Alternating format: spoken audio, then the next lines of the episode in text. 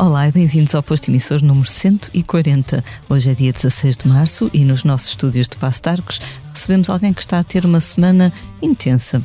Nascida em Coimbra em outubro de 1985, gravou o primeiro disco aos 9 anos, participou no Festival da Canção pela primeira vez aos 15 e em maio vai representar Portugal na Eurovisão em Liverpool. Mimiquete, bem-vindo ao posto emissor. Obrigada, Lia.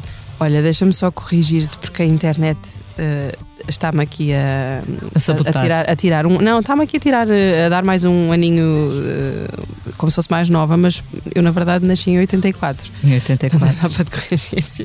Fizeste bem. Alguém que esteja a ouvir isto que vá à Wikipédia colocar o 1984, que eu não sei como é que isso faz ver. Sabes que é o ano em que o jornal Blitz nasceu, portanto estamos. 84, então estamos, estamos em sintonia. Sim, sim, sim.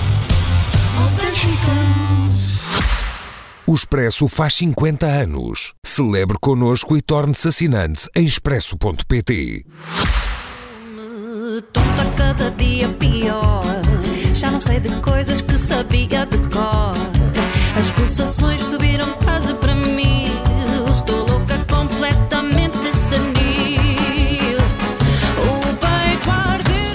Como estás hoje? Estávamos há pouco a falar de todos os preparativos Sim, que sim. tens agora de tratar. Sim, estou zombie, como te estava a dizer, e, hum, e pronto, estou cansada, mas, mas é um cansaço feliz, apesar de tudo. Só que ainda não consegui recuperar aqui das poucas horas de, de sono que tenho tido. Temos estado a preparar tudo para, para a Eurovisão.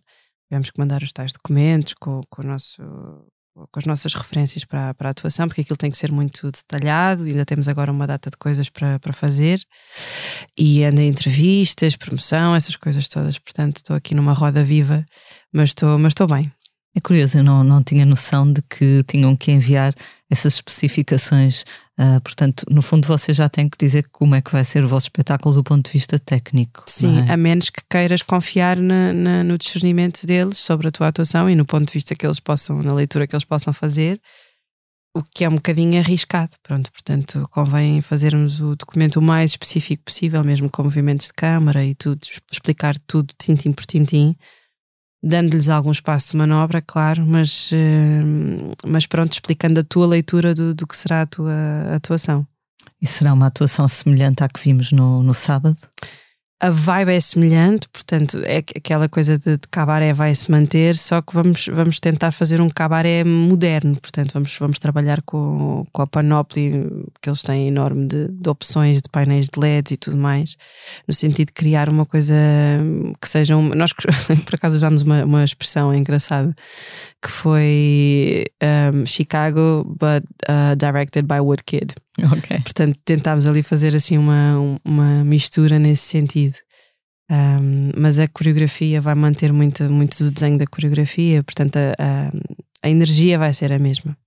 Neste momento em que gravamos este podcast, quinta-feira de manhã, já se passaram cerca de 120 horas sobre a tua vitória. Eu fui à calculadora. Sim, senhora, é. Esta parte aumenta, acho que está certo ao contrário da data de nascimento. Uh, já deu tempo para aterrar. O facto de teres que tratar dessas coisas todas, se calhar, ajuda a serenar um bocadinho. Sim, na verdade, eu, eu, eu tenho um grave defeito que eu não sei muito bem saborear os, eh, os momentos eh, felizes quando eles acontecem, para mim passam muito rápido. Portanto, eu na altura festejei durante a noite de, de sábado, fui para a festa, fui festejar com os amigos que, que estavam na, na festa também, com a minha equipa. Mas depois no domingo rapidamente voltei ao modo normal e segunda-feira começámos logo a trabalhar assim a um ritmo já muito alucinante e que ainda não parou e não vai parar agora nas próximas semanas. Um, portanto, eu já, já, já, já me passou tipo aquela coisa do ah, ganhei o festival, ok, pronto, ganhei o festival, é uma- já é uma realidade e agora estou em modo normal de trabalho, portanto, já aquela, aquela febre do ah, ganhei o festival. Na altura eu achei que ainda não me tinha caído a ficha, mas eu acho que na verdade não sei se ela cai, sabes? Acho, acho que é tipo, ok, tens tanta coisa para fazer a seguir que eh, não tens outra hipótese se não, se não estar em modo de trabalho. Claro. Aqueles segundos em que tu aguardas que, que a Filomena Cautela diga Uhum. ah, se és tu ou se é o Edmundo Inácio que vai vencer o festival. que é que sentiste? O que é que essa barriga sentiu? Olha, estavam, estavam as borboletas todas a voar e, hum, e eu estava, eu, eu, eu virei para, para a Inês Gameiro, uma das minhas bailarinas, e disse: pá, agora é que eu estou a ficar com a boca seca. Um, porque tá, pronto, é aquele estado de nervos e de ansiedade. Uh, eu, eu achava mesmo que ia ser o Edmundo a ganhar, um, mas, um, mas pronto, claro que fiquei super feliz quando ela disse o meu nome e estava ali tipo em êxtase. E, e, e, eu já sabia que quando ela dissesse o meu nome ia chorar, porque é a primeira reação que eu tenho quando estou feliz com alguma coisa é chorar. Eu sou uma chorona de primeira apanha. E, mas pronto, foram aqui assim uns momentos um bocadinho tensos, mas sei lá, eu eu não senti aquela coisa de competição, sabes? Para mim, se ele ganhasse, claro que não ia ser a mesma coisa, era hipócrita estar a dizer que ia ser a mesma coisa, mas, hum, mas eu senti que se ele ganhasse, eu já tinha ganho na mesma, porque eu senti tanto apoio que para mim, só o facto de estar naquela posição já era uma vitória. Pronto, o realmente ganhar foi um, um, plus gigante, claro, mas, mas, mas eu também ia ficar feliz por ele se ele, se ele ganhasse. Ainda por cima foi uma votação muito renhida, mesmo foi, ali foi, foi, até a última. Do júri foi mesmo até, pronto, foi aquele empate, não é? E depois a outra não sabíamos ao certo quantos votos é que tinham sido para, para cada um, mas, eh, mas pronto, eu acho que todo, tanto ele como eu merecemos uh, o que tivemos, porque acho que a entrega foi, foi muito grande, tanto de uma parte como da outra. Quando falas do apoio, do, era o apoio, enfim, imagino, do, do teu círculo também, uhum. do, dos teus amigos, da tua família, uhum. do, dos outros concorrentes? Sim, do, e essencialmente do público. Eu, quando a canção saiu, ali os primeiros dois, três dias passou um bocadinho despercebida, mas depois de repente as pessoas começaram a prestar atenção e a partir do momento em que começaram a prestar atenção, eu, eu ganhei ali um, um, uma base de, de, pessoas que apoiam a minha música e depois vieram a descobrir os meus outros, a minha outra música, os meus, o meu outro trabalho, pá, que são muito. Uh, são, são muito fervorosos com, com o apoio e depois, sei lá, se houvesse algum comentário menos positivo iam lá e defendiam e não sei o quê, e, e mandavam-me imensas mensagens com sugestões, e a dar os parabéns, e a contar histórias de, de ouvirem as pessoas a falar da música e cantarem a música na rua. Pá, foi, eu, eu senti mesmo uma massa grande de pessoas que eu não estava à espera a adotarem a música para as suas vidas, e isso para mim foi a magia do, do festival. Uh, e a magia de chegar a estas pessoas é, é essa, é perceberes que, que a música já não é tua, sabes? É, já é delas. E isso foi, foi lindo. Fizeram vídeos no TikTok com a música? Eu acho que sim. Eu, sabes que eu sou péssima no TikTok. Eu não percebo nada do TikTok, portanto eu sou uma naba. Um, mas eu acho que sim, acho que ah, foram-me mandando alguns vídeos, mas eu não, eu não consegui ver todos e, e não consigo ver todos. Até, até fiz uns posts sobre isso, porque às vezes as pessoas podem pensar, ah, agora já não responde e tal, mas não estou mesmo a conseguir responder. A verdade é essa. Mas, mas eu acho que sim, e, e contaram-me histórias das pessoas a cantarem no metro também, a canção e a falarem da atuação e tal, tal, tal. Portanto, eu acho que, que que as pessoas realmente fizeram a música fazer parte da, da vida delas e isso acho que é o, o expoente máximo de, do sucesso de uma canção é quando as pessoas fazem isso. Portanto, eu já estou muito, muito feliz com o resultado, seja o que aconteça, aconteça o que acontecer daqui para a frente. No teu discurso estavas muito emocionado e referiste uhum. o facto de seres uma underdog. Uhum. Uh, de, de, pouca gente te conhecer uhum. aquele, até aquele momento, uhum. isso fez com que a vitória fosse ainda mais saborosa. Fez, porque no fundo aquela vitória representou o culminar de quase 10 anos de trabalho enquanto Mimiquete. Já estou na música há muitos mais anos do que isso, mas enquanto Mimiquete, que foi meu projeto solo, e ser eh, cantora a solo em Portugal é muito difícil. Um, os projetos em banda normalmente são um bocadinho mais fáceis de, de alavancar, e, e mesmo assim eu tive muita, muita sorte no meu, no meu início. Uh, apesar de ter levado muitos nãos no início, depois lá consegui arranjar uma boa agência e, e, consegui a Sony como editora e tive a sorte de ter esse apoio inicial, mas mesmo com esse apoio todo inicial, eu nunca consegui chegar ao grande público. Foi, foi sempre um, assim, uma coisa de nicho. Portanto, quando eu dizia que ninguém me conhecia, é mesmo verdade. Quer dizer, o ninguém é, é, é uma hipérbole, mas. Uh, muito poucas pessoas me conheciam um, e quando isto, a prova disso foi quando nós apresentámos as canções, eu não tinha pedido de entrevista. Tipo, tipo, eu dei para aí duas ou três entrevistas, enquanto havia pessoas muito mais conhecidas que estavam a dar mais entrevistas do que eu. As, pessoas nem sequer me reconheciam. No YouTube, não é? Uh, uns sites sobre festivais. Não, não, era mesmo. Uh, sim, sim, também, mas, mas lá no dia da apresentação, na conferência, aquilo foi tipo um evento lá no Santiago Alquimista. E, e nesse dia nós estávamos todos lá. E eu, eu, eu, fui completamente ignorada, a verdade é essa. Tipo, a minha agente teve que ir ter com lá com uma pessoa da organização e dizer: Olha, mas uh, estamos aqui, ninguém quer eh, fazer entrevistas. Ah, é que ninguém está a reconhecê-la porque ela agora está loura, porque não sei quê, porque não sei quantos. A verdade é que se as pessoas já me conhecessem antes, saberiam que eu estaria loura, saberiam que eu ia apresentar a canção e saberiam que eu lá estaria.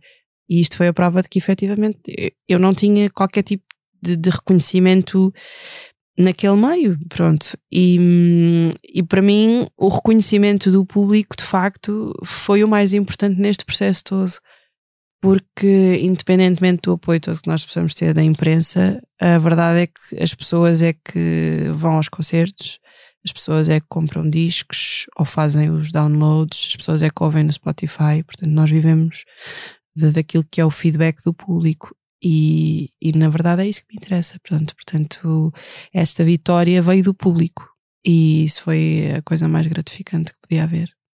Esta canção tu já a tinhas há quase 10 anos uhum. uh, e chegaste mesmo a pensar oferecê-la a outra pessoa, eventualmente a Ana Bacalhau. Uhum.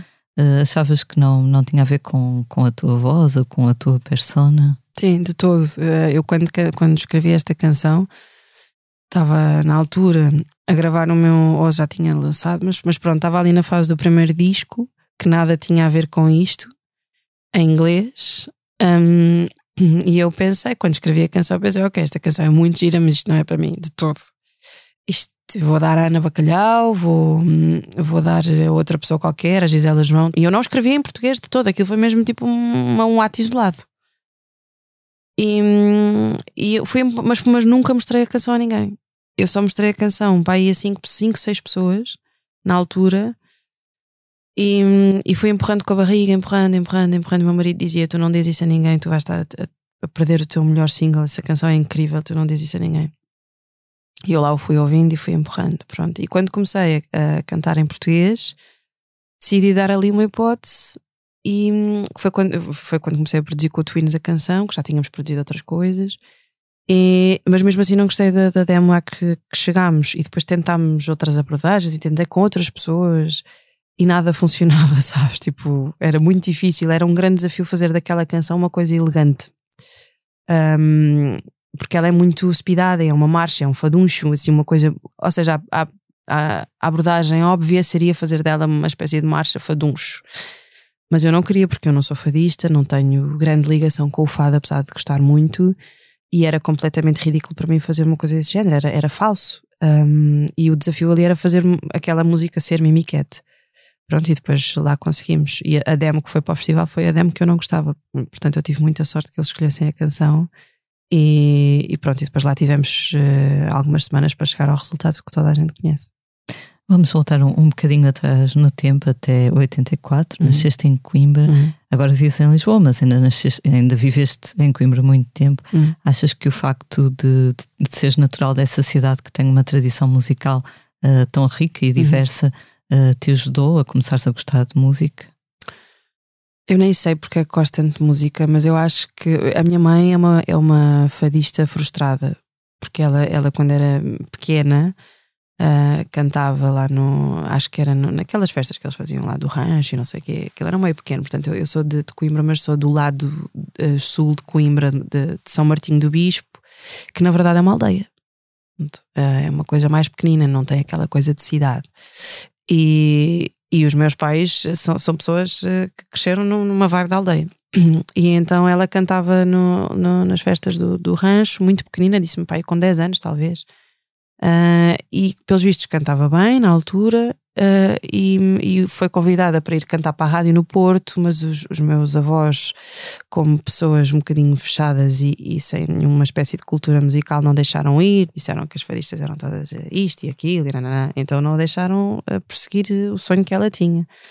E então ela, quando percebeu que eu gostava de, de música, não quis que acontecesse a mesma coisa. Portanto, eu acho que o meu eventual jeito para a música vem um bocadinho daí.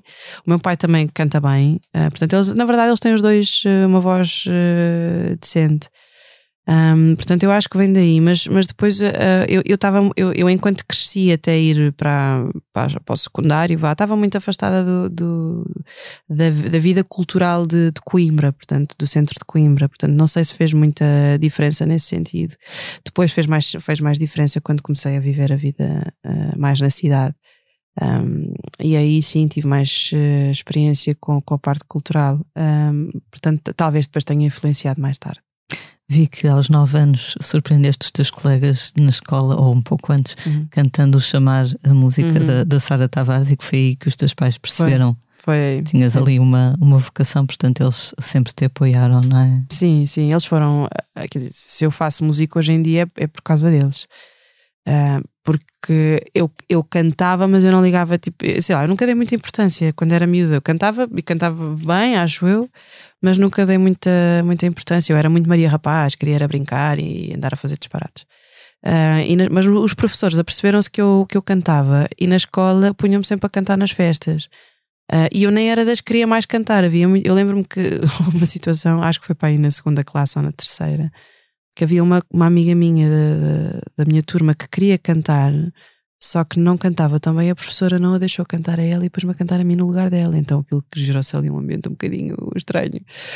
Pronto, e eu lembro-me de ficar um bocado desconfortável ali na altura, mas pronto, lá fui cantar. E então na escola, no final, eles disseram: Marisa, tu vais ter de cantar, escolhe uma música. E na altura, claro que a música do momento era chamar a música da, da Sara, que tinha ganho o festival há pouco tempo. E hum, eu adorava a Sara, ainda, ainda gosto muito do trabalho da Sara.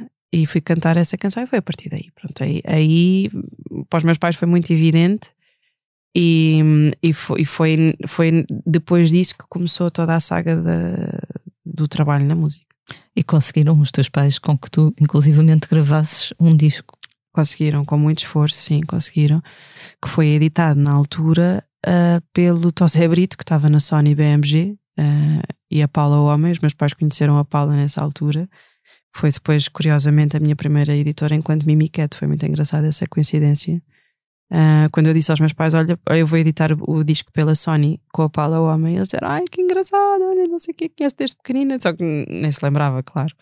Um, mas sim, eh, depois desse álbum, uh, claro que as coisas depois não correram muito bem, uh, mas depois desse álbum houve sempre tentativas frustradas, portanto, até conseguir lançar o primeiro álbum como Mimiquete foi sempre tudo assim um caminho das pedras, foi muito difícil. E depois lá está, é um meio pequeno, os meus pais também não percebiam muito da, da indústria, não tinham contactos, e quando assim é, dizer, as coisas não acontecem nem rápido nem bem. Pronto. Nesse teu primeiro disco cantavas canções infantis, não é? Era, era, era, era um dia. Pá, um dia tenho que pôr um vídeo com, com canções do, do disco, que, é, que são muito engraçadas. Uh, eu costumo dizer que aquilo eram músicas infantis em ácidos. Porque eram versões remix. Vocês imaginem aquele dance music dos anos 90. Pronto, então imaginem canções infantis assim. É, muito, é muito engraçado. Um, então era o Indo ao Caminho de Viseu, o, a loja do Mestre André, a Margarida vai à fonte, coisas assim. Um, mas era, foi engraçado. Na altura eu, eu, ainda me lembro, ainda tenho momentos, de, ainda tenho algumas memórias de, de estar a gravar no, no estúdio e de estarmos a ensaiar a coreografia e não sei o que, era muito engraçado. Foi lá em Coimbra ou vieste a Lisboa a gravar? Não, não, foi, foi na verdade, foi, foi na Anadia, no, no estúdio de uma pessoa conhecida e pronto, e a experiência foi o que foi e prosseguimos. E nesse caminho das pedras, por assim uhum. dizer, uhum. conta-se também uma participação aos 15 anos no, uhum. no Festival da Canção. Na altura uhum. eras Isamen. Uhum. Uh, lembras um nome maravilhoso. Estive a ver. Esse vídeo encontra-se no YouTube. Encontra-se no YouTube, verdade. É engraçado, parece que mudou imenso, não, é? não foi assim há tanto tempo, mas todos os visuais era tudo muito diferente. Ah, sim, sim. Não falo só de ti, mesmo tudo, as pessoas sim, no sim, público, sim, o cenário. Sim, sim, os cabelos. Os era, cabelos, exato. É. Um, sim, essa, essa experiência, sabes que eu, que eu me literalmente paraquedas, porque quem, eu não, não tive participação criativa nenhuma nessa música. Uh, eu, na altura, estava a produzir com o Nuno Junqueira, que foi, que foi o, o, produtor e o compositor dessa canção, que também participou no festival nesse ano e foi à final. Um, e ele é que, que, submeteu a canção e ele só me disse: Olha, no dia tantos vais cantar ao festival da canção. E eu, ah, vou, ok, tá bem, pronto, vou, tá bem. Uh, mas eu tinha 15 anos na altura. Na altura, a minha ligação com o festival era, era muito fraca, portanto, foi aquela altura em que o festival estava ali um bocado a navegar na maionese. E, e não, não dei importância à participação no festival. Portanto, eu fui naquela de, ok, vou participar no Festival da Canção, vou, vou tentar aproveitar a experiência e aproveitei, diverti-me, como qualquer miúda de 15 anos fora de casa se diverte. Uh, e pronto, e não, não causou nenhum tipo de impressão assim magnífica em mim ou alguma marca especial. Às vezes até me esquecia, sabes? Tipo, às vezes as pessoas dizem, ah, participaste no festival. Eu, pois é, participei no festival em 2001, é verdade. Mas o meu sonho de criança de, do festival agora é que eu me apercebi que tinha esse sonho, sabe? Não foi agora, tipo, desde que escrevi essa canção, quando eu percebi, ok, isto pode ser uma canção boa para o festival e eu acho que até pode criar impacto no festival, porque tinha tudo o que uma canção do festival dos anos 90 tinha, né? tinha aquela melodia assim mais, eh, mais grandiosa, pronto, e tinha aquele, aquele refrão assim mais, mais a peito. E, e eu só me apercebi que queria muito levar a música tipo, durante estes anos. Então andei tipo anos aqui a pedir aos meus agentes: pá, leva-me ao festival, eu quero ir ao festival, quero ir ao festival. E nunca acontecia. Pronto, e finalmente depois lá submeti, mas nunca submeti à canção. Atenção, eu queria ir, mas estava sempre à espera que me convidassem. Pronto, e este ano não esperei que me convidassem e mandei a, a canção, mesmo à última. És a primeira vencedora nesta modalidade, neste registro da, da, da candidatura espontânea, por assim dizer esse é mais um motivo extra de, de, orgulho, porque isto só prova que de facto há aí muitas coisas muito boas escondidas e que podem mesmo chegar ao público, é? coisas se calhar que são diferentes um, e que de outra forma não veem a luz do dia, não é? É, é nisso que, eu, que o festival é muito, muito importante para, para, para os músicos portugueses. O, o festival, eu diria que o festival é a plataforma para os músicos portugueses quaisquer hum, que sejam, eh, de que género sejam, porque é tão imprevisível quem é que vai ganhar e quem é que vai conseguir chegar às pessoas. Até, às vezes até pode não se ganhar, mas é, é muito imprevisível saber quem é que vai chegar às pessoas. Porque o, o público ouvindo as rádios e ouvindo os, vá, os meios mais gerais, as pessoas ouvem aquilo que lhes estão a dar não, é? não tem muito aquele poder de escolha, se bem que depois, com os testes e tudo mais, mas cria-se aquele efeito borboleta, né? e aquele efeito de, de, ciclo vicioso, que as pessoas, quanto mais ouvem uma coisa, mais gostam de ouvir e mais querem ouvir da mesma coisa. E ali o festival não, o festival quebra essas barreiras todas e as pessoas ouvem outras coisas que não ouviriam de outra forma. Portanto, eu acho que é mesmo uma plataforma muito, muito importante e estou muito feliz por isso. Curiosamente, o Edmundo Inácio também. Uh... De livre submissão. A Inês apenas de livre submissão, Exato. que é uma canção lindíssima. E acho que depois era o Moia, uh, de livre submissão também. Tu até defendeste que passasse a haver mais pessoas sim. a fazer isso. Sim, Existe, sim, como é que é? Existe uma cota? Eram quatro, quatro vagas Uh, e eu acho que era, que era importante, se calhar, abrir ali mais umas, pá, pelo menos umas duas, talvez, para, para tentar uh, abrir mais o leque de, de, de livre submissão, porque eu tenho a certeza que eles deixaram canções muito boas também pelo caminho. Portanto, para escolherem as nossas quatro, de certeza que outras uh, eh, 20 que também eram boas ficaram pelo caminho. Falaste tua, dos teus dois discos uh, pela Sony Music. Uhum uh, que é uma grande editora, uh, mas creio que não, não geraram assim um grande impacto. Isso causou em ti alguma, alguma frustração, alguma mágoa? Sim, sim, com certeza. Eu, durante o. o porque, porque eu investi muito. Uh, nesses, nesses discos e nesse, nesse, na apresentação dos discos, nos, nos concertos e tudo mais, e investi muito a nível pessoal. E, e quando tu investes muito e depois o retorno não acontece, seja ele financeiro ou, ou de, de reconhecimento, é frustrante, não é? E às vezes lidar com essa frustração é muito difícil. E, e não é só a frustração, é o ego. Nós, nós artistas, eu acho que toda a gente tem, que lidar com, com, a batalha, com o ego, não é? Mas os artistas têm um ego grande. Eu acho que não há nenhum artista que não tenha um ego grande. E, e lidares com essa, com essa rejeição, não é? Que não é, que não é uma rejeição. É só, ainda não aconteceu. Pronto. E, mas, mas encarar a coisa assim é muito difícil. Até tu perceberes, ok, é tipo, se calhar ainda não está no meu tempo, se calhar tenho de continuar a, a, a fazer e, e, a tentar, e eventualmente, se tiver de acontecer, vai acontecer. Essa é, para mim foi a parte difícil e houve ali um processo, uma parte do caminho em que eu fiquei amarga com isto e tive muita vontade de desistir da música uh, e senti-me rejeitada e até perceber que não. E eu acho que o que fez o clique, eu acho que já disse isto numa entrevista. Eu ouvia a, a atriz que não decorei outra vez o nome dela, mas, mas era a que fazia de Cookie no, no Empire. Uh, Tadaji P. Henson, não é? Exato, a Tadaji P. É isso, pronto. E eu quando ouvi o discurso dela, eu não sei se foi um Oscar ou se foi um Globo de Ouro. Foi Oscar. Penso que foi um Globo de Ouro, um Globo de Ouro. Eu para, melhor Globo atriz, melhor atriz secundária. Pronto. E ela disse: Eu estou há 20 anos à espera disto. Eu pensei, meu, esta, com 42 anos ou 45. E ela disse: A minha carreira está a começar agora, mas eu estou há 20 anos à espera disto. Portanto, eu pensei: Bom, se esta mulher está a começar agora, e se está há 20 anos a fazer isto, mas só agora é que está a ter o reconhecimento dela, se calhar eu posso tentar mais um bocadinho, porque pode ser que aconteça também comigo. E aquilo deu-me ali uma noção de perspectiva completamente diferente. Eu pensei, para de queixar, continua a trabalhar, faz o que podes e o que gostas, move-te pela tua paixão. Pá, e se tiver de acontecer, vai acontecer, confia no processo. Pronto, e foi o que eu fiz. E olha, resultou pelos menos até agora, pelo menos. Mas sabes que esta semana também nos Oscars houve uma atriz que ganhou o uhum. prémio de melhor, o Oscar de melhor atriz principal Uh, também disse algo como nunca deixem ninguém dizer-vos que o vosso prime time já passou, Exatamente. que o vosso tempo já é passou. É isso mesmo. Havia essa batalha com a idade, eu pensei, pá, estou a ficar mais velha, eu tenho 38 anos e estava a ficar mais velha, e pensei, meu, se eu não vou conseguir agora, já não vou conseguir depois. Isto é uma... As mulheres mais velhas não são reconhecidas, estão a ficar velhas, já não se mexem, já não cantam como deve ser, já não estão tão bonitas.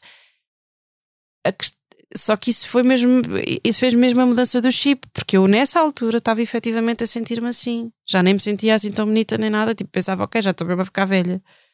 Uh, mas depois quando eu vi isso, eu pensei, pá, que estupidez, minha mulher é linda. Tipo, há mulheres uh, mais velhas, as, as senhoras continuam bonitas. Isto da, da, beleza é uma cena mesmo subjetiva e é um, pá, um estigma que toda a gente, que a sociedade nos impõe. E comecei mesmo a tentar eh, mudar a perspectiva, e isso ajudou-me imenso. E eu comecei-me a sentir muito bem comigo. E eu acho que isso fez muita diferença. Refletiu-se na minha música, refletiu-se na minha relação com os outros, refletiu-se na minha relação com a música, que, que naquela altura era de amor-ódio. E eu acho que isso, que isso foi o que me fez, na verdade, continuar a insistir e ter a humildade de submeter a minha canção ao festival, porque eu até lá estava mesmo snob do género, então não me convidam, não vou submeter a canção. Estava à espera. Ah, mas às vezes as coisas não, não podemos chegar à espera, temos que nos tipo, se, se queres, vai buscar. Então foi o que eu fiz, fui buscar. Pronto. E, mas isso fez muita diferença. Mas, mas esse, esse processo é muito difícil e, e, e foi uma luta dura. Muitas lágrimas correram. A música, nesse aspecto, é um mundo duro, mas ainda esta semana estava a ver no Instagram, já nem é só neste tipo de, do mundo do, do entretenimento, vi um, um post no, numa página do Instagram, pelos vistos um vídeo que se tornou viral no Brasil, de umas miúdas uh, estudantes na, na faculdade a fazer pouco de uma colega, porque a colega tinha 44 anos e estava a estudar naquela altura. E elas não só fizeram o vídeo fazer pouco, como partilharam o vídeo. Portanto, uma total ausência de noção e empatia. Sim, e sim, sim. É elas é não sabem o que é que aconteceu para aquela pessoa estar a sim, estudar sim, naquela sim. altura. Ainda bem que está a estudar. Mas de género, olha a velha. É. Mas, isso, mas isso é grave, é grave. E isso é um, é um problema uh, sociológico, não é? Tipo, é um problema social. Isso, é, isso, é, isso devia ser uh, estudado mais a sério.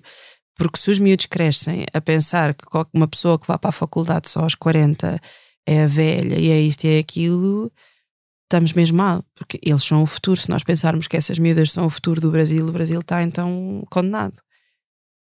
Porque, eu, por exemplo, eu tenho uma amiga minha uh, que tirou enfermagem. Nós, eu, eu tirei, eu sou licenciada em só imagem, mas, mas antes disso estudei, tirei três anos de, de engenharia do ambiente. E ela só depois de, de, acabar o curso é que decidiu tirar enfermagem, já estava a trabalhar. E também era a velha na, na turma dela. Mas a verdade é que ela era a velha mais fixe deles todos porque tinha um filho, porque estava a trabalhar e a estudar ao mesmo tempo com um filho pequeno para criar e a maior parte das vezes estava sozinha em casa, tinha a cabeça no sítio certo e o coração no sítio mais certo ainda e tinha muito para lhes ensinar. Só que se os miúdos são, são arrogantes a esse ponto de acharem que tipo é velha e está só aqui a perder tempo, ou sei lá, ou gozam com ela, sei lá porquê, não é? nem sequer percebo porque é que alguém goza, goza com alguém assim não entendo esse, essa, essa falta de empatia que alguém pode ter para gozar com alguém, o ato de gozar com alguém na internet, para mim é mesmo uma coisa um. Um, não respeito qualquer tipo de, de, de, de situação dessas. Um, mas, mas, mas fico triste por saber que, que os miúdos se comportam assim. Eu tenho dois filhos pequenos e espero que, que nenhum deles venha a ter comportamentos uh, desse género e esforço-me por, por os ensinar uh, de, maneira, de uma maneira diferente. Eu, eu, fui, eu própria fui ensinada de uma maneira diferente. Eu respeito muito os idosos, por exemplo, a minha mãe sempre me ensinou assim. E, e acho que é um, é um valor que quero passar aos meus filhos para não acontecerem coisas dessas. Os teus filhos gostaram de, de, te ver na televisão, no festival? o, mais velho, o mais velho é o único que percebe mais ou claro, menos o que é que está claro. a acontecer, mas foi muito engraçada a reação dele, porque ele estava habituado a ver-me nos programas mais de dia e da tarde, e foi a primeira vez que me viu à noite. E para ele foi estranho porque ele disse, ele rejeitou, rejeitou mesmo a ideia. O meu marido estava com eles na, na semifinal para os meus pais poderem ir a, a assistir. E ele disse: Não, a mãe não tem que estar ali, a mãe tem que estar em casa. E não viu. Ele virou costas e andou a brincar o tempo todo, a pôr-se à frente do meu marido para ele não ver. Uh, rejeitou mesmo a ideia, ficou mesmo zangado comigo por eu estar ali e não estar com ele. Portanto, foi muito engraçado. Por um lado, foi engraçado perceber que essa foi a reação dele, embora ficasse um bocadinho triste. Um, mas, mas coitadinho, ele não, não tem noção dos meus sentimentos em relação a isso, não é? Um, mas depois, na segunda, na, na, desta segunda vez, na final, já estava com os meus pais e a minha mãe uh, insistiu para ele ver. Ele viu e ficou ali muito calado, muito atento. Eu acho que ele ficou tipo assim com mixed feelings, não sabia muito bem o que é que havia de pensar do que estava a acontecer. Uh, mas foi muito engraçado porque já depois de eu ter ganho, eu estava a falar ao telefone com, com um amigo que me estava a dar os parabéns e, e ele ouviu a dizer: Ah, parabéns por teres ganho. Ele vira-se no banco e Não, tu não ganhaste nada tu não ganhaste nada. Que ele é assim muito despovitado, tu não ganhaste nada. Está calado, Frederico. mas, mas eu acho que eles não, ele não tem bem noção do, tem do quatro, que está a acontecer. Quatro anos, não Quatro é? acabadinhos de fazer, sim, sim. E já te explicaste que em maio vais ter que ir à Inglaterra? Ainda não, ainda não tive coragem, porque vai ser muito difícil. Ele, ele, vai, ele vai, vai, vai, ser, vai ser muito difícil. Os meus pais vão ficar com ele e, e ele já, quando nós vamos, quando eu fui para, para o festival, para os ensaios, quando eu ia à noite, o meu marido também, depois quando teve de ir, as birras foram sérias e não era só birra, era tristeza porque ele uhum. queria ir connosco e é, é aquela coisa de querer estar sempre com os pais e eu sou, sou muito caseira e sou, eu não saio à noite, hum, saímos poucas vezes, vamos, sou mais aquela coisa de jantar, mas àquela hora gosto de estar em casa após deitar, pronto. E, e ele não está habituado, então vai ser, vai ser muito duro. Uh, não gosto até nem, nem muito de pensar nisso e estou a tentar empurrar com a barriga, adiar o máximo que posso para pensar no assunto. Em relação ao curso que tiraste de som e imagem, também foi já a pensar na tua carreira na música, não é? É sempre bom foi. ter esses conhecimentos. Sabes que é muito curioso. Eu estava em engenharia do ambiente e, e continuava a cantar quando concorri aos ídolos. Foi a segunda edição. Eu, eu tive com o Pedro Granger, mas esqueci-me de lhe dizer isto, que ele na altura era o apresentador. E, e eu, quando concorri, Uh, em Engenharia do Ambiente estava no segundo ano ainda e eu pensei, hum, eu estou a gostar de ver esta malta aqui a trabalhar, eu acho que Engenharia do Ambiente não é para mim. E achei muita graça aquela história de produção de televisão e tudo, e gostei dali do backstage. E eu pensei, mas se calhar dávamos jeito isto enquanto cantora, saber como é que isto funciona. Claro. E foi aí que eu pensei, ok, eu vou mudar de curso, eu não, não vou continuar em Engenharia do Ambiente e vou, vou procurar outra opção. E comecei à procura dos cursos que, que existiam, pronto, isso a imagem pareceu-me adequado e aprendi imensa coisa que me deu jeito e conheci imensa gente com quem trabalhei, portanto acho que foi uma excelente opção. E o que é que tinha levado inicialmente à engenharia do ambiente? Nada. Na verdade, eu fui com a corrente. Como, todo, como a maioria dos meus colegas concorri para a enfermagem, não entrei para aí por duas décimas, que foi uma sorte, graças a Deus, porque eu não. Não, não querias, teria... no fundo. Não, eu hoje em dia, quando vejo o trabalho dos enfermeiros, coitadinhos, são de louvar, são das peças mais importantes da nossa sociedade. E, e, ainda bem que eu não entrei, porque eu não, tenho, não, ter, não teria jeito nenhum nem estômago para, para aguentar com aquelas coisas que eles aguentam. Um, portanto, fui, tipo, foi por ordem. Foi, coloquei a enfermagem, depois a engenharia do ambiente, entrei em engenharia do ambiente e pensei, pronto, está bem, vamos para a faculdade, vamos embora. Pronto, e, mas diverti-me imenso, adorei. E, e, fiz, aliás, a maior parte dos meus amigos são do tempo da faculdade. Mas ainda fizeste três anos. Ainda, Ainda fiz três anos, ainda levei sério. a sério, sim, ainda levei a sério. No final, quando havia a malta toda tipo a pensar no estágio e tal, eu "Hum, não quero estagiar para lado nenhum, eu não quero fazer nada disto. E, e foi aí que decidi. Pronto, lá tive a conversa difícil e decidi mudar para som e imagem. No fundo já tiveste muitas vidas, não é? Já, já, Até já. já, chegares já. aqui. Hum, muitas. Nós outro dia tivemos aqui aquela cantora a Garota Não, Sim, que contou que tinha sido professora de natação, instrutora de pilates, isto Uhum. depois de tirar um curso de comunicação e, depois, e agora também ela tem mais ou menos a tua idade e agora Sim. é que está a começar a ser mais reconhecida. Pois, é, é outro caso, sim, sim. Num, num hemisfério um bocadinho diferente do meu, ah, mas, mas, mas igualmente difícil. É assim, qual- eu acho que qualquer meio é difícil quando estás a fazer uma coisa muito tua e, e diferente, não é? Ah, e depois é preciso a sorte, e às vezes a sorte não, não aparece na altura que tu achas que deve aparecer. Pronto, e, a, e a batalha é dura e tem que, se, tem que se ter estômago para continuar. Pronto, portanto, ela também é de louvar. Ela e todos os que estão na, na mesma posição. E até os que desistem. Até os que desistem, por- porque, por exemplo, quando foi o Covid, ah, falei com um amigo meu que é fotógrafo, Luís Figueiredo, e ele disse: Olha, mas tu não desististe da música, pá, não é? Que eu agora tenho falado com tanta gente que desistiu da música por causa disto. Eu não, eu não desisti, porque eu estou igual, quer dizer, não está a acontecer grande coisa. Não estava a acontecer grande coisa antes, agora também não está, portanto está tudo bem. Eu continuo a fazer música na mesma. Ahm, mas houve muita gente que desistiu e, e essas pessoas também são de louvar, ah, porque tentaram o máximo que, que podiam e que conseguiam. Portanto, Perdemos também muitos, muitos técnicos, mu- muitos roadies que foram Sim, sim, trabalhar sim, para, para fora e não- Claro. alguns não voltaram, não é? Claro, claro. Também. é, é uma vida, é dura, e a vida de estrada então mais dura é.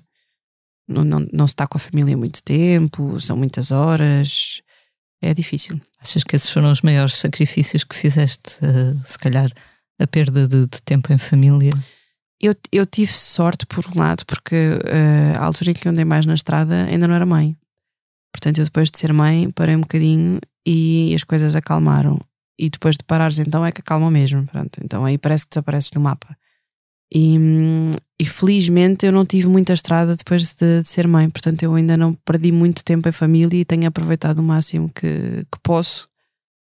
Agora é que vamos ver como é que, que vai ser, porque as coisas vão recomeçar, os concertos vão, vão recomeçar e, e pronto, vamos ver. Mas, eu, mas co- como a maioria deles são em Portugal, vou, vou tentar levá-los comigo o máximo do tempo possível.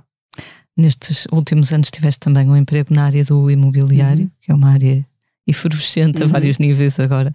Nestes últimos anos eh, assististe a uma mudança muito grande aqui em Lisboa, não é? em termos de, de imobiliário.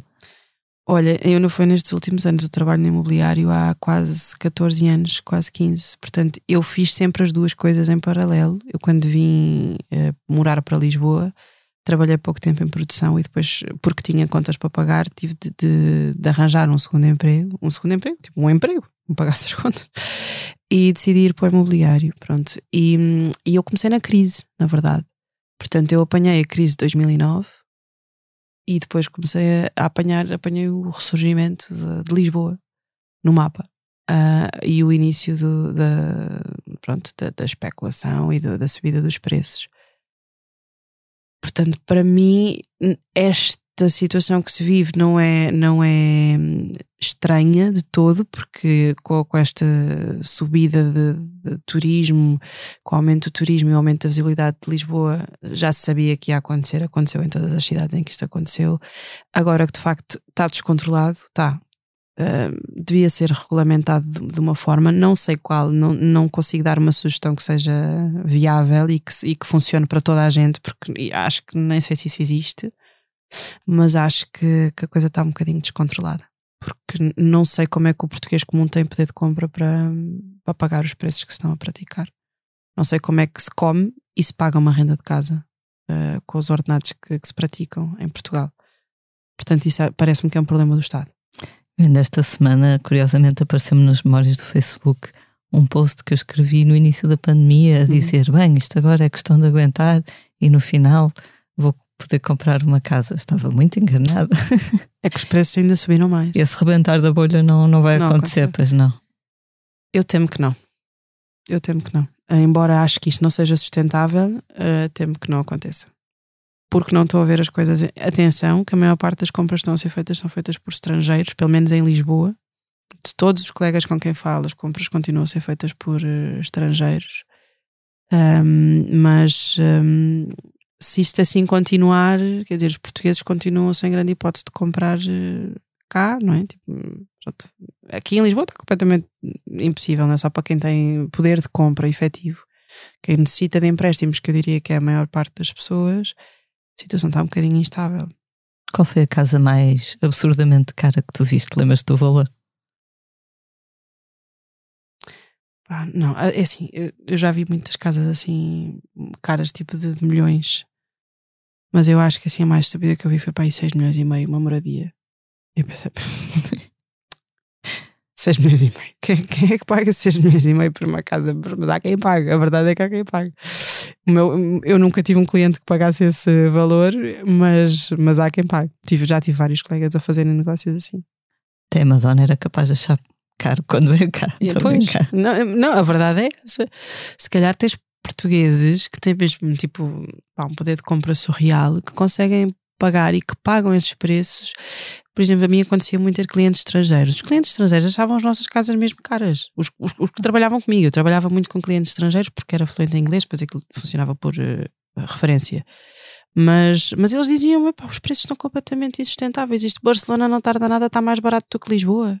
O que é surreal, mas Barcelona já apareceu no mapa há muitos, muitos mais anos do que Lisboa. Lisboa está a fazer o mesmo caminho de, de Barcelona e por isso é que eu não sei se a bolha vai arrebentar.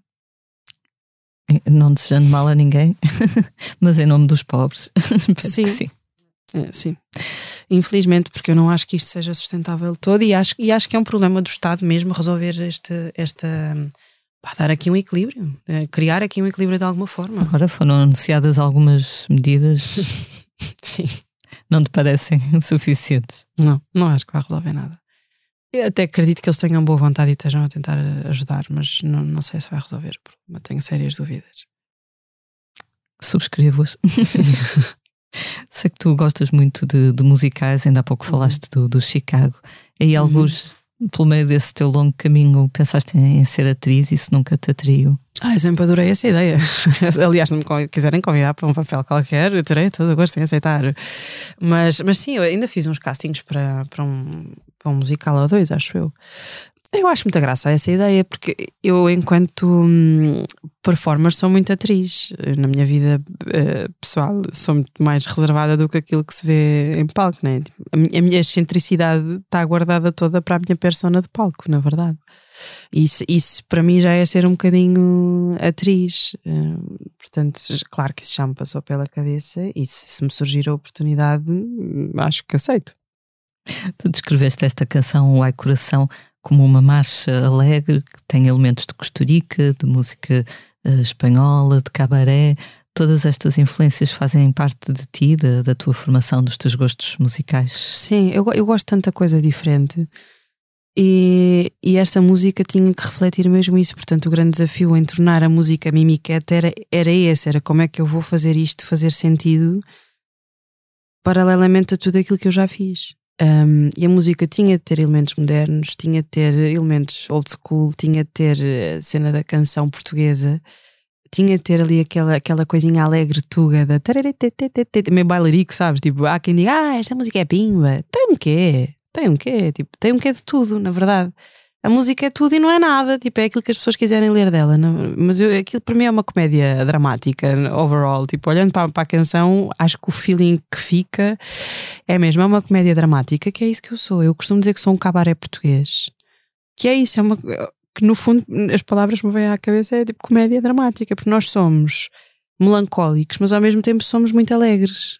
Um, portanto, eu acho que nós somos as duas coisas juntas, sabes? E a, e a, música para mim, aquela canção para mim tem, tem as duas coisas. Portanto, hum, há quem diga que os portugueses são os mais, os mais germânicos dos latinos. Exatamente, sim. Somos latinos, temos essa alegria, mas ao mas mesmo tempo. Ao mesmo um tempo somos, é isso, sim. E depois nunca estamos contentes com nada, mas ao mesmo tempo mexemos-nos muito para conseguir as coisas, então. E e o clássico só neste país, não é? é? Sim, sim, sim, pronto. Então eu acho que a música reflete um bocadinho isso, essa, essa a Portugalidade que eventualmente está na música, eu acho que está no, no feeling dela, sabes? Estava, estava a ver o, festival em casa de uns amigos uhum. e uma amiga deles que lá estava uh, quando, quando tu ganhaste, ela disse: O que eu gosto mais nesta canção, ela estava assim super atenta a tudo, é a letra. O que eu me identifico mais é, é a, letra. letra. Porque é aquela coisa cómica, né? Tipo, a rapariga está ali toda angustiada. ansiosa e angustiada, mas ao mesmo tempo não está triste, né? Está até quase a tá fazer despachada. Um pouco. Tipo naquela do, pá, vamos lá resolver o assunto, bora lá resolver isto, diz-me lá se é ou se não é, pronto. E, e, eu acho que nós somos muito assim, muito enrascados, muito despachados, mas ao mesmo tempo somos muito tristes. No mesmo dia passamos por 500 eh, emoções diferentes. E, e, a letra eu acho que reflete isso, reflete, a letra reflete-me muito bem. eu, eu, eu, sou, eu sinto muito parte daquela letra, identifico-me muito também com aquele tipo de, de emoção. Esta vitória veio baralhar-te muito os planos. Eu sei que pensavas lançar um, um terceiro álbum uhum, este ano, ainda, uhum. ainda se mantém esse plano? Mantém, aliás, eu planeava ter lançado o álbum o ano passado. e quando soube que ia ao festival, pensei: oi, espera lá que agora vamos ter que aguardar mais um bocadinho. Pronto, e, e, planeava lançar agora, porque eu não planeava ganhar, portanto eu estava naquela do ok, vou lançar já o álbum em abril, só que não, pronto, então agora vamos aguardar pela Eurovisão e vamos lançar o álbum depois da, da Eurovisão, já com mais calma. Não sei se ainda antes do verão, mas suspeito que não, suspeito que vou esperar para depois do verão. Um, e lançarei o álbum nessa altura.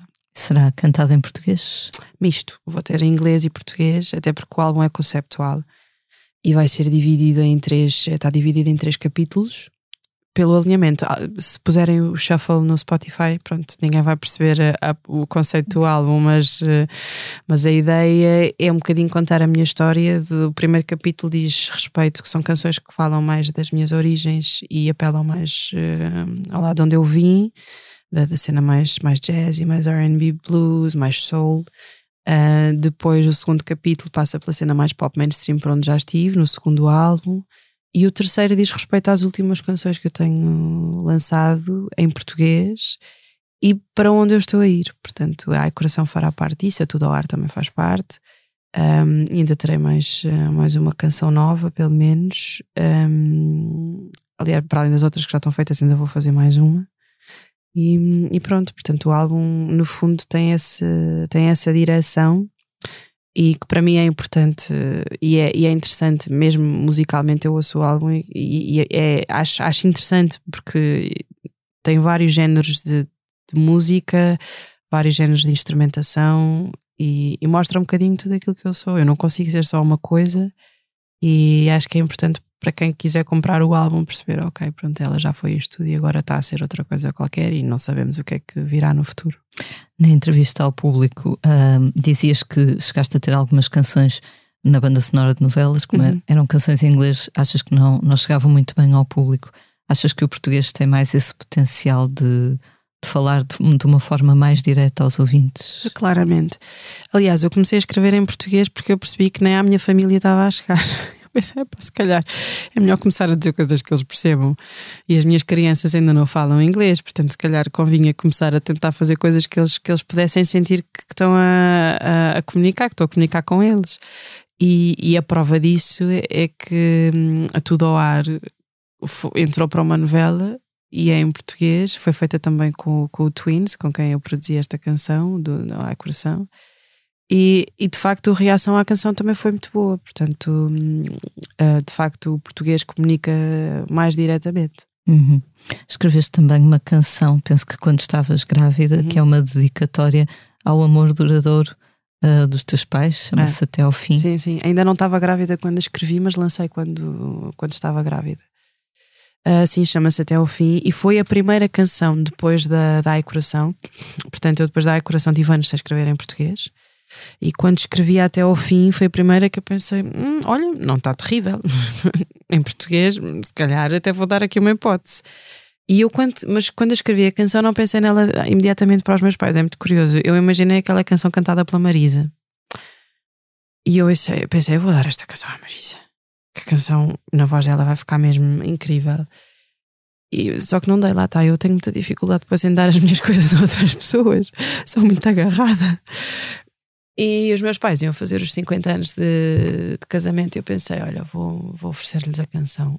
E depois completei a letra já a pensar na, na história deles e, e, pronto, e depois lancei-a quando estava grávida do Fred. Eles devem ter ficado todos babados, imagino. Sim, sim, sim, sim.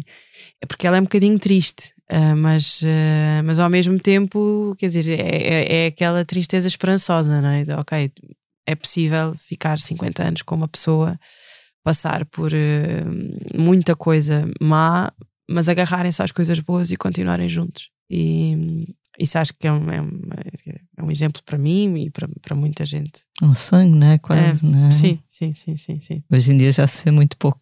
É, eu, eu, por exemplo, nós estamos, eu e o meu marido estamos juntos há 15 anos. Já, já aos 15 anos é uma luta, não é? Quer dizer, é difícil, uma relação duradoura é muito difícil. Eu vi, eu vi os meus pais e, e, vejo todos os dias, ainda hoje, né? Tipo, eu já estou a ficar velhotes e pá, andam ali à batatada todos os dias, quase, mas, mas lá continuo. Portanto, eu, eu percebo os desafios de uma relação duradoura uh, e, e, e, também percebo quando, quando, quando está certo. Pronto, e é isso que eu estou a tentar uh, seguir e fazer com a minha, pronto, e, e, ver se nos aguentamos até aos 50. Vai correr bem. A parte já está, pelo menos. Sim, pelo menos uma parte já está, sim. Por estes dias tem-se falado da, da lei das cotas da rádio, uhum. que, que, baixou. Um, o Bloco sim. de Esquerda está, apresentou uma proposta para que volte a subir a cota da, da música portuguesa nas rádios. Uh, há também uma petição nesse sentido. Sim. Tens uma opinião sobre esse assunto? Tenho, tenho. Eu até pus um post sobre isso ontem. Eu fiquei muito indignada quando vi que, que o presidente da Associação das Rádios uh, fez um comentário a dizer que não havia produção fonográfica suficiente em Portugal para cumprir essa cota. Eu não sei, é assim, a menos que não esteja registada, porque o senhor, se, se fosse conhecer a panóplia de músicos e de bandas e de projetos que nunca vêm à luz do dia, quer dizer, isso, isso, é completamente ridículo. Se calhar, se a cota aumentasse e só, se houvesse mais visibilidade, haveria mais produção fonográfica editada, porque há muita produção que não está editada. Se calhar é isso que ele está a dizer, tipo, porque eu estou aqui eu a tentar fazer sentido daquilo que o senhor disse, porque de outra forma não encontro. E é claro que as rádios têm o um papel fundamental na, na promoção da música portuguesa infelizmente, isto não é de muitos, é de poucos. É? Uh, nós ouvimos muitas vezes a mesma coisa na rádio. E se calhar devia ser um bocadinho diferente. Portanto, o descer dos 30, que já não é suficiente para, para a promoção da música portuguesa e de todos os projetos que mereciam uh, projeção, para 25 é completamente ridículo. Isto é, é literalmente andar de cavalo para burro. É literalmente dizer estamos nas tintas para os músicos portugueses. Portanto, eu assino a petição onde tiver a dizer que nem sei onde é que ela anda a circular, mas eu ainda não me chegou às mãos, mas assino. E pus um, pus um, escrevi uma post sobre isso. Eu, eu, eu neste momento estou com sorte, portanto, eu, eu, daqui a nada começo a dizer, ah, aquela hipócrita que agora ganhou o festival continua a dizer que é uma underdog. Ah, pá, desculpem, eu ganhei o festival, agora tive a sorte de ganhar o festival e agora o cenário está a mudar, felizmente mas até lá estava na mesma situação dos outros todos. Pronto. Uh, mas, mas mesmo mudando a situação, que não sei se vai mudar radicalmente ou não, não sei o que é que vai acontecer, mas, mas mesmo mudando, e agora já tenho o Ai Coração a passar nas rádios, mas mesmo mudando, epá, continuo a defender que é preciso mais música portuguesa e mais diversidade. Não, não é só passar tipo 10 vezes a mesma canção na rádio, é, é, é passar se calhar quatro, vá, quatro vezes a mesma canção por dia, se calhar chega. Pronto. E dar a vez a outras pessoas. Sei, digo eu. Só mesmo para terminar esta primeira parte da entrevista. Ai, eu falo imenso. não, não, não, ora, é ser um gosto, mas depois o, o resto também é mais breve. Uhum. Ia-te só perguntar: uh, sei que já estás muito feliz por ter chegado até aqui e por ir até Liverpool no dia uhum. 9. Ainda assim, quais são as tuas expectativas para essa, para essa semifinal? Epá, aquilo é, aquilo é muito imprevisível. eu, não, eu não acompanhava muito a Eurovisão, eu via tipo os actos depois. Eu, eu não tenho pachorra para os programas de televisão assim muito longos. E, e agora dei-me ao trabalho de andar a correr tipo os últimos anos. Epá, e é, mesmo, é mesmo surreal, é mesmo muito imprevisível saber o que é que resulta, o que é que não resulta, o que é que funciona, o que é que não funciona. Portanto, nós vamos mesmo naquela de olha, vamos aproveitar a experiência, divertir-nos ao máximo. É uma coisa única, nunca mais me vai acontecer na vida, portanto é mesmo aproveitar e divertir-me, uh, beber o máximo que eu puder daquela experiência, aprender o máximo, conseguir uh, conhecer outras pessoas, tentar levar a minha música ao mais longe que consiga, porque aquilo tem muita promoção, portanto eu vou tentar espremer uh, a promoção toda até ao máximo. Uh, e pronto, e irmos lá com os nossos mil por cento, como aplicámos no, no palco de, do Festival da Canção. Eu nunca dou menos, portanto, é ir lá com o mesmo espírito com que concorri ao festival, na verdade. O espírito é o mesmo, portanto, agora temos um bocadinho mais de recursos a nível uh, de visual e é tirar o partido, o melhor partido que pudermos deles, mantendo-nos fiéis à nossa identidade e pronto, e é isso. Já estiveste a ver os vídeos dos outros concorrentes? Ai, é surreal. Este ano é muito bom. Eu não sei se vou passar sequer da primeira semifinal, honestamente. Não sei mesmo, porque ainda por cima tenho na minha semifinal logo os, os, os favoritos para ganhar. Portanto, olha, espero ter sorte da coisa correr bem e passar, mas não sei se vai acontecer. Já há imensa gente a dizer, ah, não vai passar da primeira semifinal. Isso é ótimo, quando as pessoas dizem isso. dizem isso de Salvador, portanto. Pronto, vai ser uma olha, vergonha. É isso, vai ser uma vergonha. Isto é vergonhoso. E, e, atenção que eu não, eu não leio os, os comentários, a malta é que me vem dizer. A, mal, yeah, a malta é que me vem dizer, ai, pá, as pessoas são muito amadas. Eu, eu, pá, olha, não me digam, o que me interessa é quem gosta de mim, não é quem não gosta. Portanto, um, vamos ver se, se vai correr bem, mas, um, mas sim, aquilo este ano está muito, muito forte. E o nível está. Ou seja, antes aquilo era um bocado aquele freak show de ter coisas completamente surreais a acontecer. Eu acho que este ano há cada vez mais aquele pop mainstream uh, de muitos países e eu acho que isso funciona muito bem lá fora. A minha música não é pop mainstream, portanto eu não faço ideia de como é que a coisa vai correr. Não faço a mesma ideia. Ao mesmo tempo, também, nestas alturas, gera-se um fenómeno engraçado, que é, pelo menos no, nos comentários do YouTube, uhum. aparecem muitas pessoas. Eu estive a ver todas uhum. as atuações do nosso festival uhum. no YouTube Sim. e aparecem muitas pessoas de outros países a comentar, dizendo: Ah, é a minha favorita, beijinhos da Sérvia. Sim, ou, sim, sim, sabes? sim. Isso, é, sim, isso, isso, isso, acontece, pelos vistos, na minha também. Aliás, eu só me apercebi no outro dia, tipo, eu não vou ler os comentários, mas vou vendo tipo, se aparecem vídeos de reacts e assim que não, depois acabo por não ver porque são muito compridos, mas no outro dia mandaram-me tipo um print das páginas todas de reacts que existem que é surreal e eu. sim, o quê? O quê? Uh, e, e, as pessoas dos outros países estão muito atentas aos outros países. e, e eu acho que desde a vitória do, do Salvador a malta de repente despertou para Portugal. Então, eh, cada coisa que nós fazemos, qualquer coisa que nós mandemos lá fora, eles estão todos muito atentos. Eu vi um comentário engraçado que era uh, dizer que tinha gostado, alguém estrangeiro, a dizer, não me lembro do país, que tinha gostado muito da tua canção e depois uhum. dizia: Ah, Portugal manda sempre alguma coisa diferente. Uhum. No ano passado era Amaro, este ano é Mimicat, são completamente diferentes, mas cada uma é, é, tipo, era singular, era sim, especial é à isso, sua maneira. Sim, sim. E eu acho que já começamos a ter um bocadinho essa fama agora. É isso, eu acho que, que pelo menos daquilo que me tem chegado, mesmo de entrevistas lá fora, estou com muitos pedidos de entrevistas uh, lá para fora, e, e, eles dizem sempre isso: que, que as nossas canções são sempre surpreendentes e são sempre únicas naquele panorama, porque nós nunca levamos um pop mainstream, nunca, tipo, não acontece. E então eles nunca sabem o que é que vão esperar, ficam sempre à espera de ok, vamos ver o que é que Portugal vai levar desta vez. Isso é, isso é muito giro e é um fenómeno muito engraçado e eu acho que cria muito alento, mais uma vez, para quem quiser concorrer ao festival na perspectiva de tentar ir à Eurovisão. Porque eu acho que eles já estão à espera de qualquer coisa diferente, então isso, isso gera a oportunidade de um artista não mainstream aqui apresentar uma coisa diferente a representar o nosso país, que eu acho que isso é muito engraçado. Sem dúvida.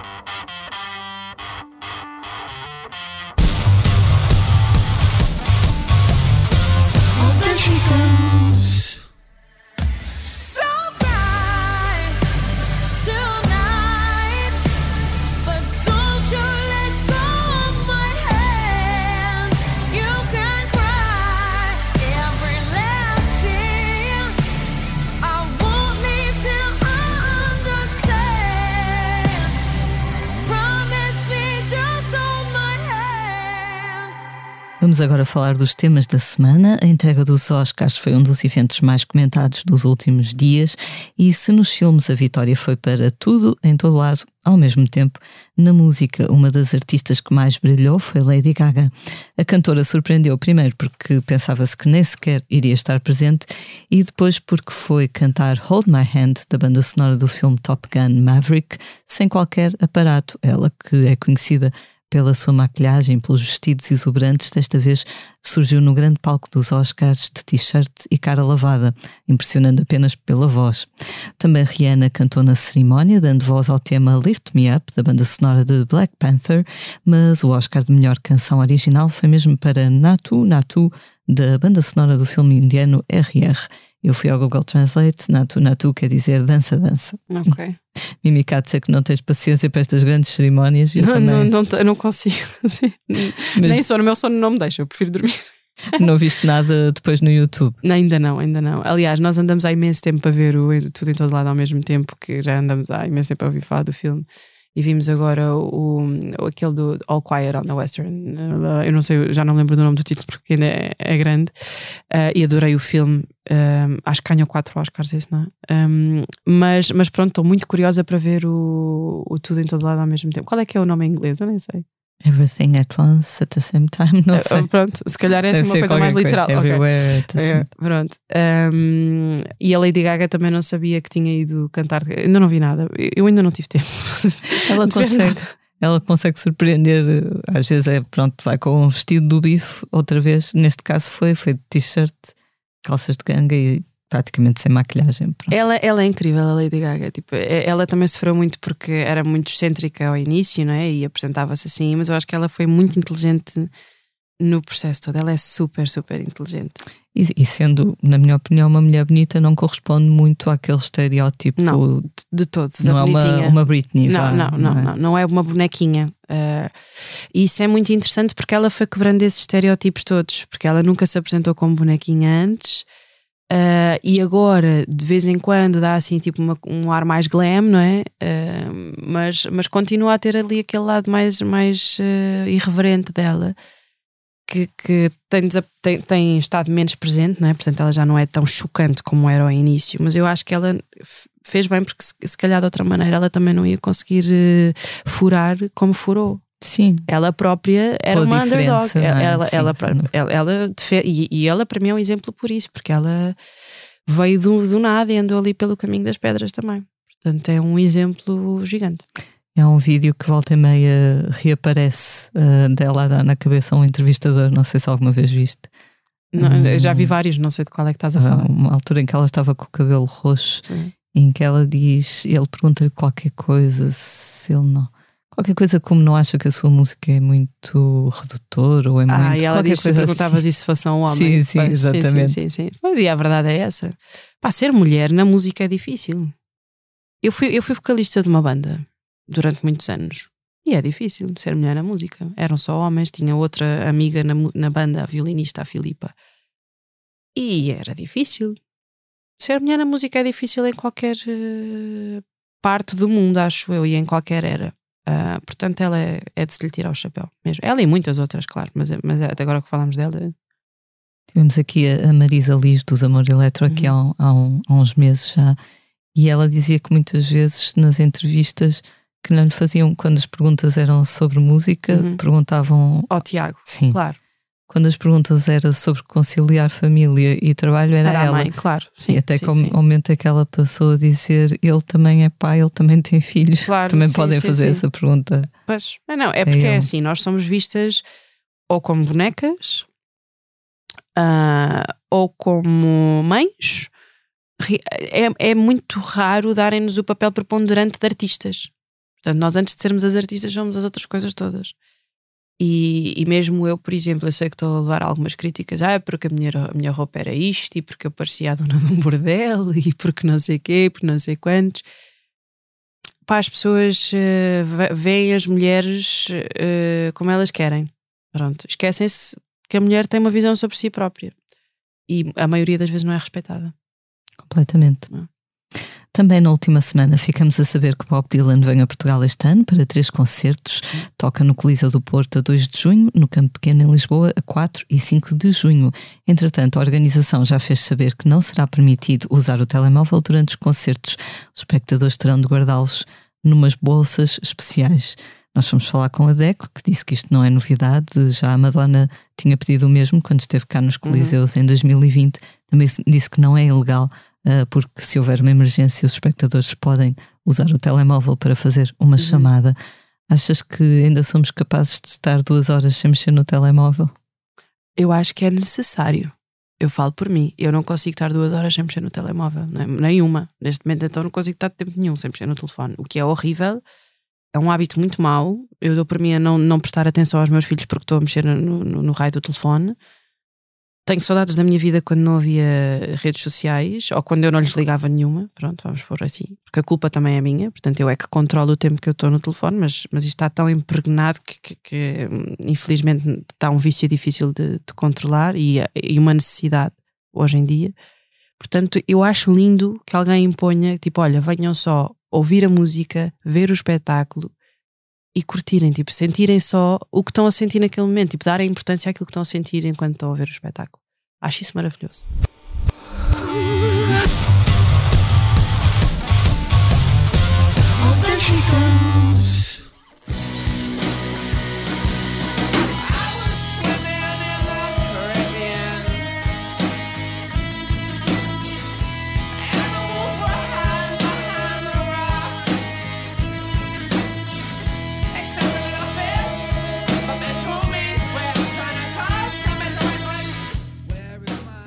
Vamos agora falar do que andamos a fazer na redação. Esta semana ficou marcada pela visita dos Pixies.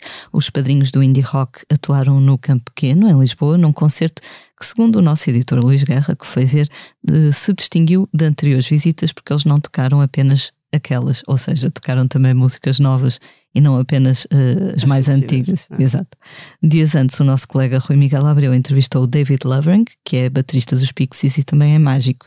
Mas é mágico de verdade, isto não é uma metáfora, é mágico com carteira Com profissional. carteira profissional. E ele disse que se lembrava bem da mítica estreia dos Pixies em Portugal. Foi no Coliseu de Lisboa, em 91. Há quem diga que viu a terra a tremer, ou pelo menos o chão do Coliseu a abanar muito. Também em blitz.pt podem ler a entrevista a Frankie Chaves. O músico português acaba de lançar um novo álbum, chama-se Alcântara, e é o seu primeiro disco em português. O cantor e guitarrista explica então eh, como é que a sua vida pessoal influenciou estas canções. Começaram a ser escritas durante o confinamento e, como se isso não fosse uma mudança suficiente, ele estava também a separar-se, eh, tinha perdido dois amigos próximos e, não querendo estragar a surpresa de toda a entrevista, eh, decidiu também fazer o caminho de Santiago sozinho. Exato. e diz que nesse processo é possível que a sua cabeça tenha andado mais do que as suas pernas. Tu também partes de, enfim, de agruras ou de felicidades da tua vida pessoal como inspiração para as tuas canções. Sim, sim. Eh, Eu acho que, que o que mais nos inspira na maioria do- dos artistas é a nossa vida cotidiana, não é? Ahm, eu escrevo muito sobre aquilo que se passa comigo, sobre as minhas relações, sobre a maneira como eu vejo as pessoas que estão à minha volta, sobre aquilo que eu sinto por elas. eh, e, e acho que não preciso de muito mais eh, para, para me expressar, honestamente, porque é a parte mais importante da minha vida são as pessoas que estão à minha volta. Uh, portanto, eu acho lindo o, o disco do, do Frankie deve estar lindo. Então, agora estou muito curiosa para ir ouvir.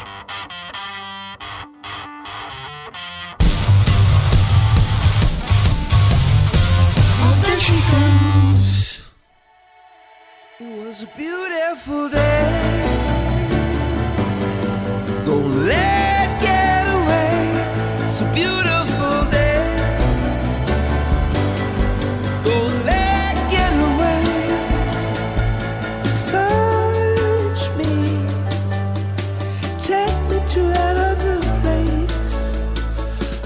agora para o disco da semana. Esta sexta-feira chega às lojas Songs of Surrender, uma espécie de novo disco dos YouTube. Não é bem novo, porque basicamente é uma reinvenção pela própria banda de vários dos seus grandes êxitos. São 40 canções apresentadas de uma forma mais despida. Segundo Bono, que imaginou este projeto como uma espécie de acompanhamento do seu livro de memórias que foi publicado no ano passado, este disco começou a nascer durante o confinamento, lá está, as pessoas entretiveram-se, não foi só a fazer pão. Já o guitarrista Edge fala da importância de substituir a urgência pós-punk pela intimidade e garante que é impossível destruir uma grande canção. Concordo, concordo plenamente. Aliás, eu acho que até há canções que são mais bonitas despidas do que produzidas. Eu acho que às vezes só se vê o quão bonita é uma canção quando está mais despida. E eu estupidamente disse ao, ao, ao David do- dos uh, You Can Win Charlie Brown, do, do Nós Ervo, uh, eu disse-lhe: pá, tu desculpa, eu só no outro dia é que me apercebi o quão bonita é a vossa canção. Eu já achava bonita, mas quando eu vi a versão que vocês fizeram despida, pensei: uau, é mesmo linda. E às vezes é assim, às vezes só em canções. Eu, eu própria acho que às vezes as minhas canções até perdem um bocadinho pela, pelo excesso de, de produção, porque às vezes que volto a ouvir as demos de piano que eu gravo em casa, às vezes sozinho, e, e acabo por uh, gostar mais. Portanto, hum, é capaz de haver aí muita coisa boa nesse disco dos YouTube. E, e a interpretação, não é? Também às vezes não é preciso ser uma voz muito Não. portentosa, mas às vezes parece que há uma voz para aquela canção, É, não é? É. Eu acho, que, eu acho que o sentimento a cantar acho que é das coisas mais importantes, porque eu acho que é assim que se chega às pessoas. E, e quando tu despes uma canção é quando se, se percebe melhor a voz. Por exemplo, posso dar exemplos de pessoas que, que quando tem uma grande produção parece que não cantam nada de jeito, porque pronto, têm de cantar de uma maneira um bocadinho mais formatada ou assim, mas depois quando despes aquilo e deixas a pessoa sozinha com um instrumento, é incrível. Pronto, e aí é que tu percebes, ah, ok, a voz desta pessoa é assim. Quando a voz consegue respirar, não é? Sim, sim, sim,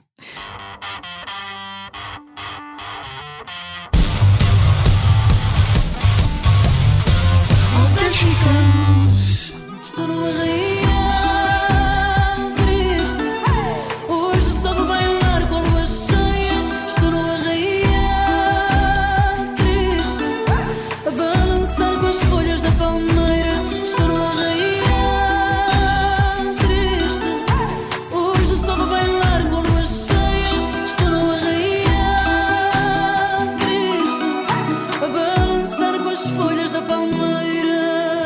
Vamos agora falar dos concertos da próxima semana. Esta quinta-feira, Samuel Lúria revisita o seu álbum O Grande Medo do Pequeno Mundo, lançado já há 10 anos.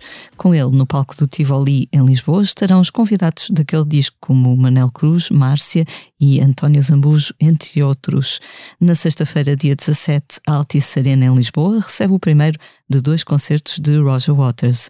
O veterano dos Pink Floyd traz até Portugal aquela que poderá ser a sua última digressão de sempre. Os concertos são na sexta e no sábado. Também no sábado, Ana Moura apresenta o seu novo disco Casa Guilhermina no Pavilhão Rosa Mota, no Porto. No domingo, atua no, no Coliseu de Lisboa. Ambos os concertos estão esgotados. Nos próximos dias vamos ainda poder ver os ingleses Shame no Lisboa ao vivo e no sábado, é no sábado, dia 18, e o luso-brasileiro Luca Argel leva o seu novo Sabina ao Beleza em Lisboa na quinta-feira, dia 23. É uma semana com muitos concertos. Também na quinta-feira, Jamie Cullum toca no Campo Pequeno em Lisboa, subindo até ao Porto no dia seguinte para um concerto no Pavilhão Rosa Mota. Convidado recente aqui do posto emissor, B Fachada toca no Salão Brasil em Coimbra na quinta e sexta-feira, ou seja, nos dias 23 e 24. Uh, Mimi Cat, tens algum concerto que queiras anunciar ou por enquanto estás mais em modo Por, Eurovisão? acá- por enquanto é Ok. moda Eurovisão. Nós estamos agora a fechar os concertos eh, para o verão e para depois do, do verão, depois já com, com o lançamento do álbum, mas acho que ainda não posso falar de nenhum. Ahm, mas, estou- mas neste momento estou mais preocupada com a, com a Eurovisão e, depois ainda tenho que acabar o, o álbum todo, portanto ainda tenho imensa coisa para fazer e os concertos pelo meio. Tá, vai, vai, ser, vai ser preenchida a agenda. Está animado. Está tá, tá animada a vida, tá, tá.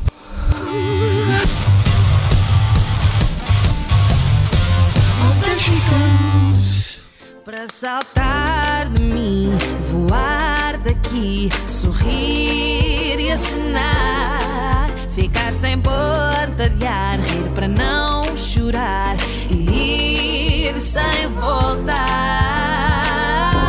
Oh, oh. Chegamos assim ao final de mais um posto emissor. Fica o nosso agradecimento. Muito obrigada, Obrigada, eu, obrigada. Eu sou a Lia Pereira. Os temas de abertura e conclusão são de Legendary Tiger Man. Edição multimédia esteve a cargo de João Luís Amorim. Como Obrigada, habitualmente, João. Vamos ouvir a Mimi Cat a ler um tema, um tema, um texto da sua predileção. Sim, na verdade, isto é, não, não é assim grande texto, ah, mas foi uma, uma passagem aqui do, do livro de um, de um homem em busca de um sentido que me marcou na altura quando eu li. Eu gosto destes, destes ah, livros autobiográficos, estas histórias autobiográficas.